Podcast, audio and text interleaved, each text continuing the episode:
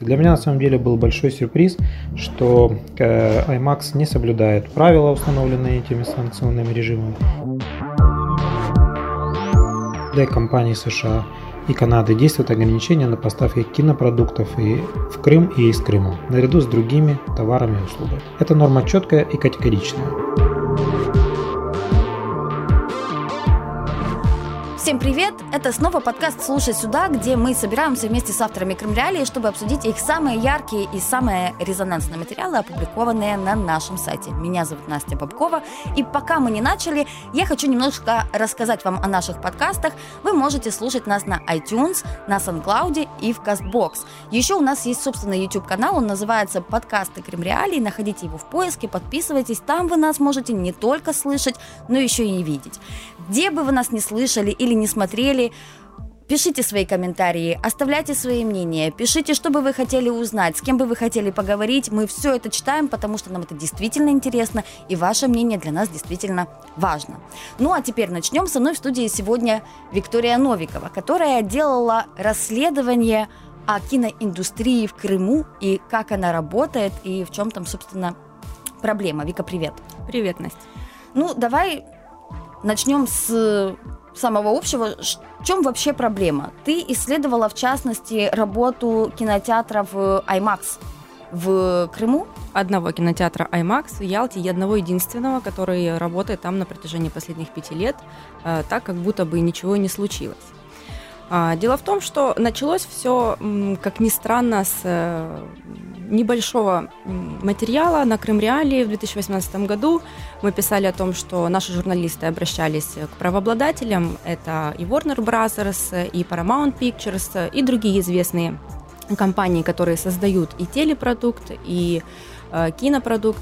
И все эти компании, в общем-то, как и телеканалы, э, ответили нам, что э, они ни при чем, э, их либо копируют, ну, пиратством занимаются, либо они займутся расследованием этих дел, потому что они не в курсе. Ну, в общем, ничего того, что могло бы хоть как-то соответствовать законодательству или имело, имело бы какие-то решения этих вопросов.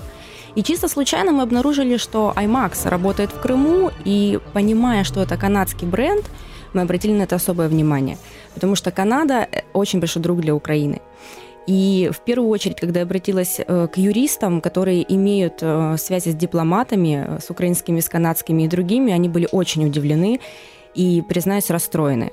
Они не скрывали своего расстройства по этому поводу, так как эм, выход этого вопроса, того, что канадская корпорация может действительно осуществлять деятельность в аннексированном Крыму, выход этого вопроса в публичную плоскость э, по имиджу э, и Канады, и Украины, и, собственно, вот этих дружеских, дружеских отношений, которые с таким, ну, скажем, э, э, с таким трудом выстраивали на протяжении этих последних пяти лет.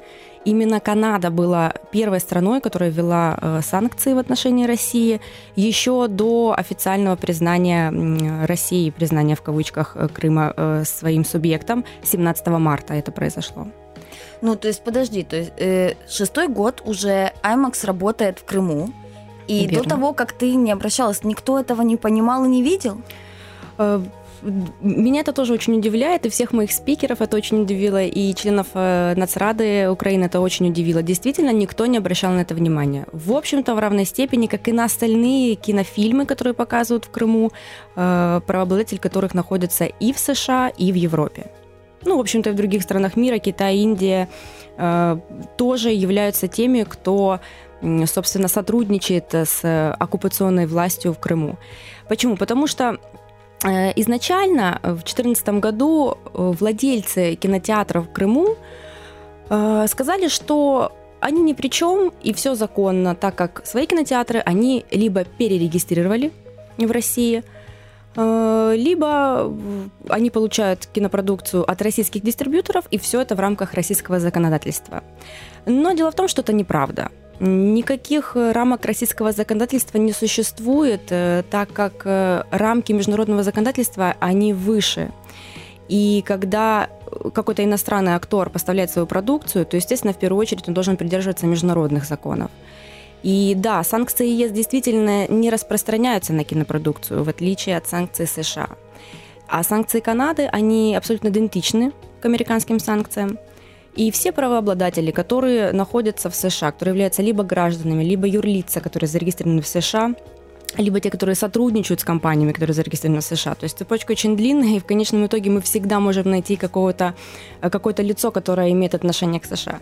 Они все подпадают под эти санкции. Санкции очень жесткие в этом отношении. Я бы сказала, очень. Это штрафы вплоть до 1 миллиона долларов. Ну, то есть получается, что э, киноиндустрия, она тоже попадает под санкции, и канадская фирма не должна была показывать э, свою продукцию. Сто процентов. Но здесь вопрос именно в IMAX или в правообладателях, именно в тех, кто снимает фильмы, ну, такие корпорации, как, например, тот же Warner Brothers, э, который ты уже упомянула. Вопрос в, во всех правообладателях. Э, кинотеатр IMAX – это одна тема. Остальные кинотеатры, которые показывают все остальные фильмы в формате не IMAX – это вторая тема. Шестой год уже голливудские фильмы показываются в кинотеатрах и в IMAX, и в других. Э, хотя не должны были этого делать. Тут я объясню все очень просто. Крымские владельцы кинотеатров утверждают, что они нашли лазейки, да, что они могут обойти санкции, что благодаря э, их якобы перерегистрации предприятий в России Э, правообладатели э, из западные правообладатели, они могут не нести ответственности за это, что они вроде как обезопасили, но на самом деле это не так. Потому Почему? что, потому что есть такой приказ президента США от 19 декабря 2014 года, он называется Executive Order, его номер 13685. Приказ президента США от 19 декабря 2014 прямо запрещает экспорт и реэкспорт любых товаров и услуг в Крым лицами или компаниями США, независимо от их опосредованности, если в итоге операция завершается в Крыму. Реестры не содержат исключений в секторе кинопроизводства.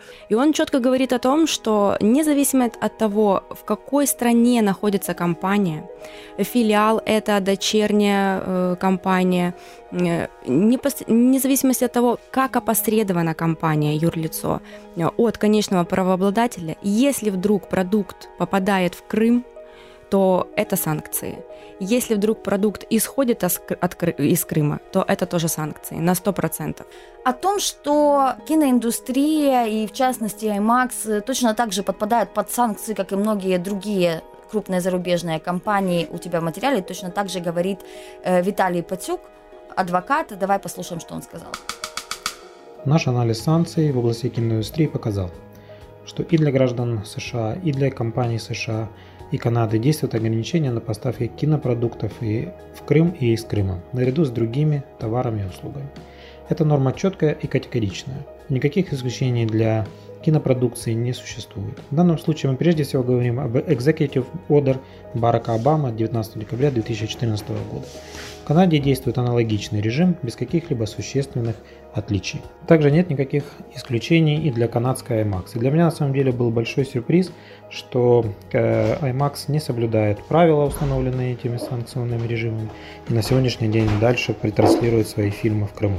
В этом плане США предусмотрели по максимуму, чтобы нельзя было каким-либо образом обойти эти санкции. И все, что говорят э, россияне о том, что они могут это обойти, это неправда. Э, почему складывается впечатление, что эти санкции якобы обходят? Только потому, что правообладатели, это ключевой момент, игнорируют вопрос этих санкций, а СМИ и организации общественные, например, э, Motion Pictures Association Canada и America, также игнорируют этот факт, не обращают на это внимания и не поднимают вопрос в публичную плоскость. То есть, получается, правообладатель э, который имеет права на фильм и отдают его в показы в разные страны, он не может не знать, где показывается его фильм.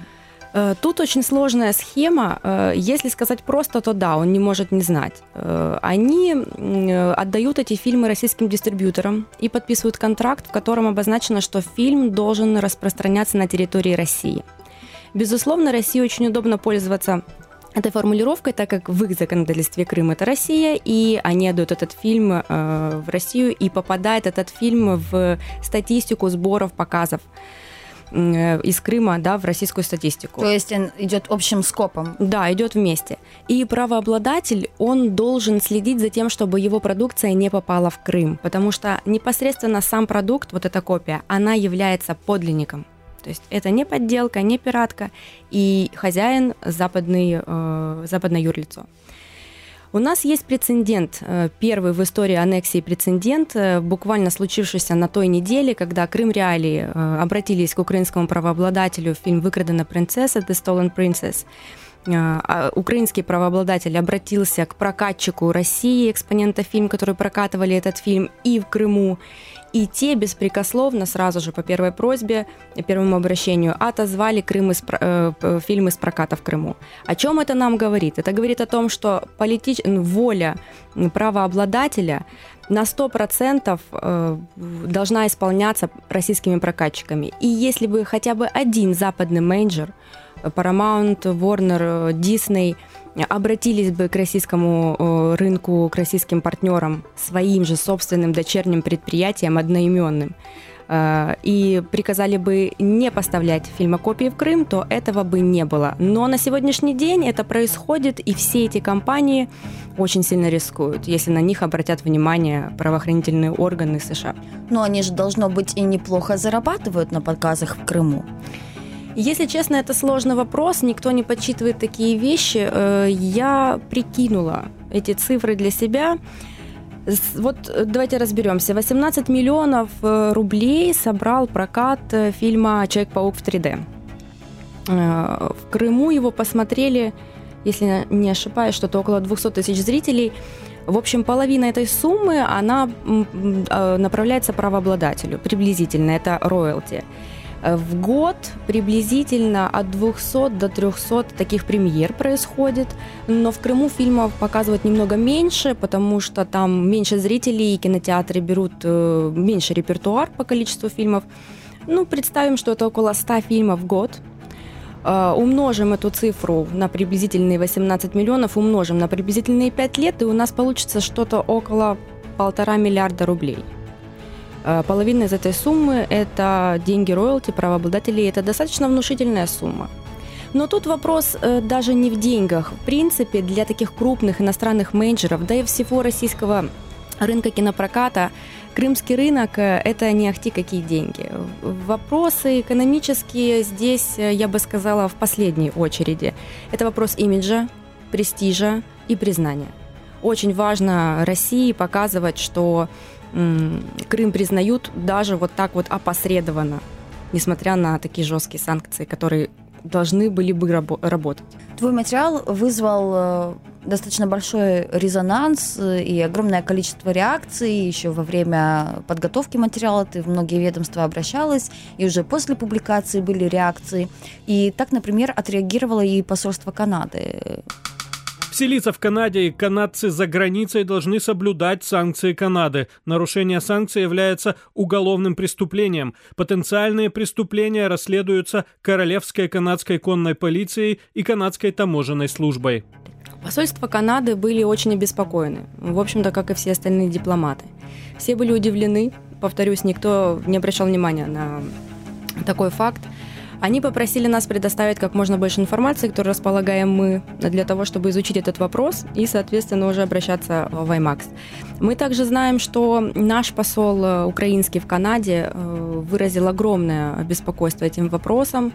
Э, он лично курирует разрешение этого вопроса. Он сразу же после нашего при подготовке материала за день до публикации он сказал, что уже связался с отделом корпорации IMAX Торонто, Э, и они ведут переговоры. На сегодняшний день есть у меня подозрение о том, что э, в Ялтинском кинотеатре «Сатурн IMAX» больше не будут показывать э, киноленты в формате IMAX по той простой причине, что уже в течение месяца там не появляется новых премьер.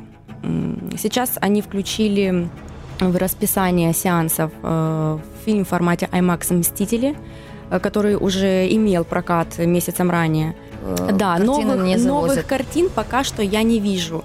Хотя есть анонс о том, что они будут, но учитывая, что внезапно появились «Мстители», мне кажется, что они пока будут показывать то, что у них есть в наличии. Они э, могут это делать, потому что вроде как те российские прокатные удостоверения, которые выдаются, они там рассчитаны там, на, на, на несколько лет, до 26 до 24 года, там, смотря какой фильм по-разному.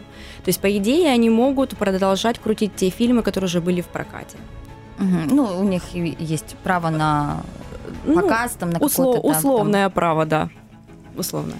Ты общалась также и с э, представителями Министерства иностранных дел Украины. Э, Может ли МИД как-то влиять на эту ситуацию? Что они могут сделать? Э, Такие вопросы сложные, как авторское право в условиях войны и оккупации, это то, с чем никто никогда не сталкивался. По сути, у нас нет э, м, компетентных, настолько компетентных людей, которые могли бы дать э, резкую и вескую и правильную правовую оценку этому всему. Поэтому мы все э, учимся на своих ошибках, мы сейчас начинаем это все, это все наше прецедентное право. И МИД, конечно, должны ну, помогать в этом вопросе государству Украины и национальным интересам Украины хотя бы своими громкими дипломатическими заявлениями.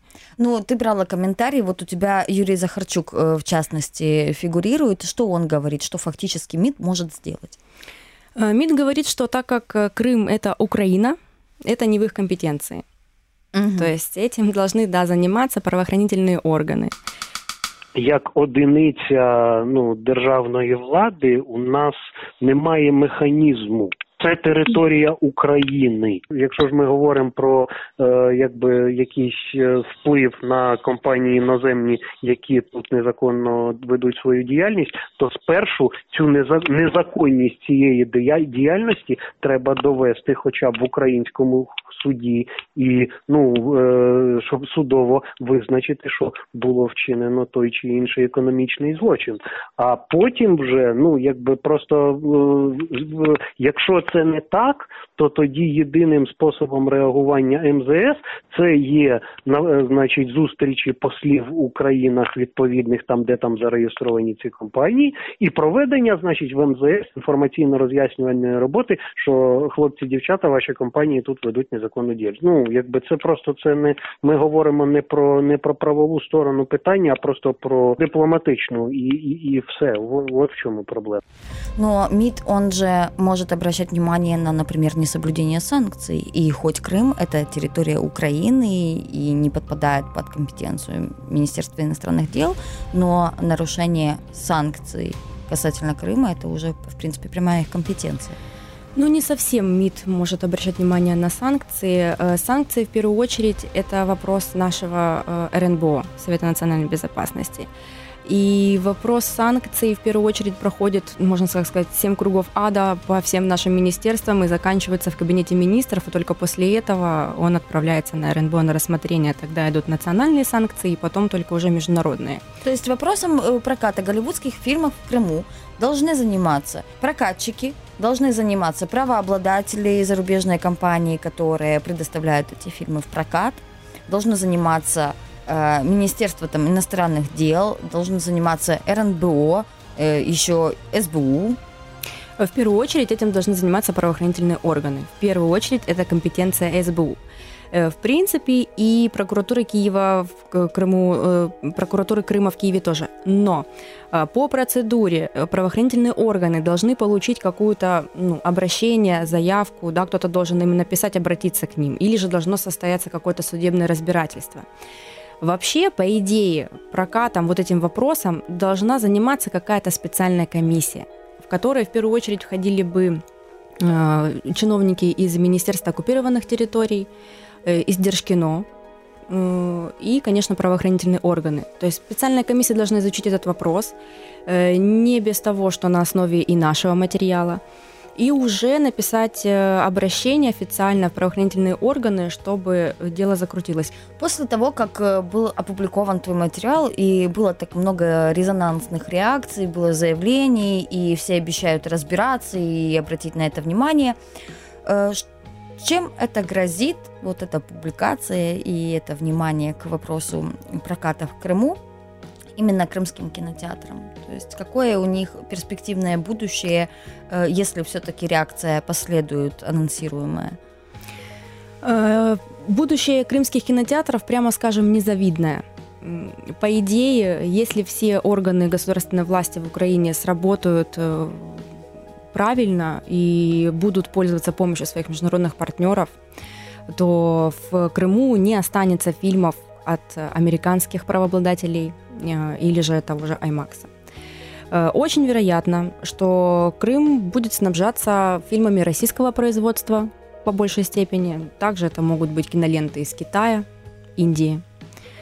Э, из... Огромное пространство для Болливуда может открыться. Есть ли перспектива, что голливудские фильмы могут легально показываться в Крыму? На каких условиях это вообще возможно? Только один единственный вариант. Э, фильмы голливудские и любые другие фильмы, даже российские и украинские, все фильмы могут показываться в Крыму только по украинским прокатным удостоверениям, которые выдаются Украинским государственным агентством по вопросам кино от украинских дистрибьюторов. Это касается также и телеканалов. То есть вещаться там могут только те телеканалы, которые получили лицензии в Украине на украинских частотах. Все. Э, без вариантов, без компромиссов. Любое другое развитие этих событий э, прямо говорит о том, что Украина признает аннексию. То есть для того, чтобы... Э, Украина? Да, Украина. Для того, чтобы оставаться в позиции правовой, что Украина не признает аннексию, мы признаем только украинские прокатные удостоверения, только украинские лицензии на фильмы, на телеканалы, на радиостанции, на книги, на всю продукцию, которая лицензируется. Ну и, соответственно, значит, э, фильмы э, должны показываться на украинском языке, голливудские все в Крыму. Да, безусловно. Когда... Ну, там есть варианты. Фильмы еще бывают показывают в оригинале, переводят э, с субтитрами. Бывают фильмы и на русском языке. Это можно, это все допустимо, это все рассматривается, но главное это украинское прокатное удостоверение. А это возможно вообще? Фильмы в основном, они поставляются на жестких носителях. То есть каким-то образом их нужно перевозить через контрольно-пропускной пункт. Ну, как бы кинотеатры должны иметь договоры с украинскими представителями. Кинотеатры, по идее, э, могли бы иметь договоры с украинскими представителями, если бы они были украинскими юрлицами, зарегистрированными в Крыму. Потому что закон э, о свободной экономической зоне Крыма не запрещает э, украинским компаниям работать в Крыму. И юридически это возможно, но фактически только после деоккупации, безусловно это все очень сложные схемы, где задействованы очень много стран, юридических лиц, физических лиц, компаний. Я надеюсь, что мы смогли нашим слушателям и зрителям э, подробно объяснить, что происходит с кинопрокатом в Крыму. А если вам вдруг мало, то заходите на сайт Крым Реалии, находите текст Вики, там все по полочкам разложено, и будете знать больше. Вика, спасибо тебе большое за твой материал и за то, что пришла о нем рассказать. Спасибо. А это был подкаст «Слушай сюда», где каждую неделю мы встречаемся с авторами Крым Реалии, чтобы обсудить их самые яркие резонансные материалы, опубликованные на нашем сайте. Слушать нас вы можете на SoundCloud, в CastBox и Apple Podcast, а видеть на нашем YouTube-канале. Он называется «Подкасты Крым Реалии». Находите нас в поиске. Обязательно подписывайтесь. И где бы вы нас не видели или не слушали, пишите в комментариях, что бы вы хотели слышать, о чем бы вы хотели узнать, с кем бы вы хотели поговорить. Делитесь своими мнениями, потому что нам это действительно интересно. Пока.